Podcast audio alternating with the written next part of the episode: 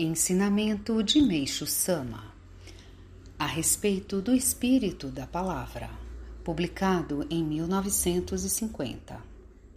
Na Bíblia está escrito: No princípio era o Verbo. Todas as coisas foram criadas por meio dele. Isso se refere à ação do espírito da palavra. Vou explicar a respeito partindo do seu ponto fundamental. Evidentemente, o espírito da palavra é formado e emitido por meio da voz, da língua, dos lábios e dos maxilares.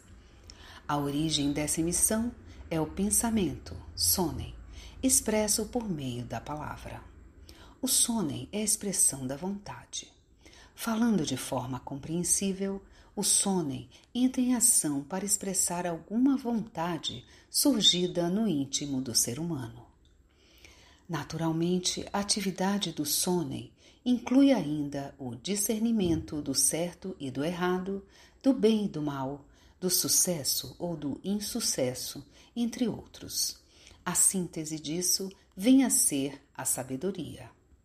O espírito da palavra é que dá forma à vontade e ao discernimento, entre outros. A ação é que concretiza o espírito da palavra. Por esse princípio, é correto considerar que haja três etapas: o sonei, o espírito da palavra e a ação.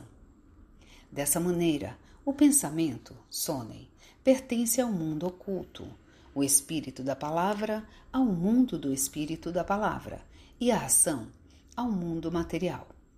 Em outras palavras, o espírito da palavra é o intermediário entre o oculto e o manifesto. Pode-se dizer que ele é o mediador entre o pensamento e a ação. Creio que assim puderam compreender a importância do espírito da palavra.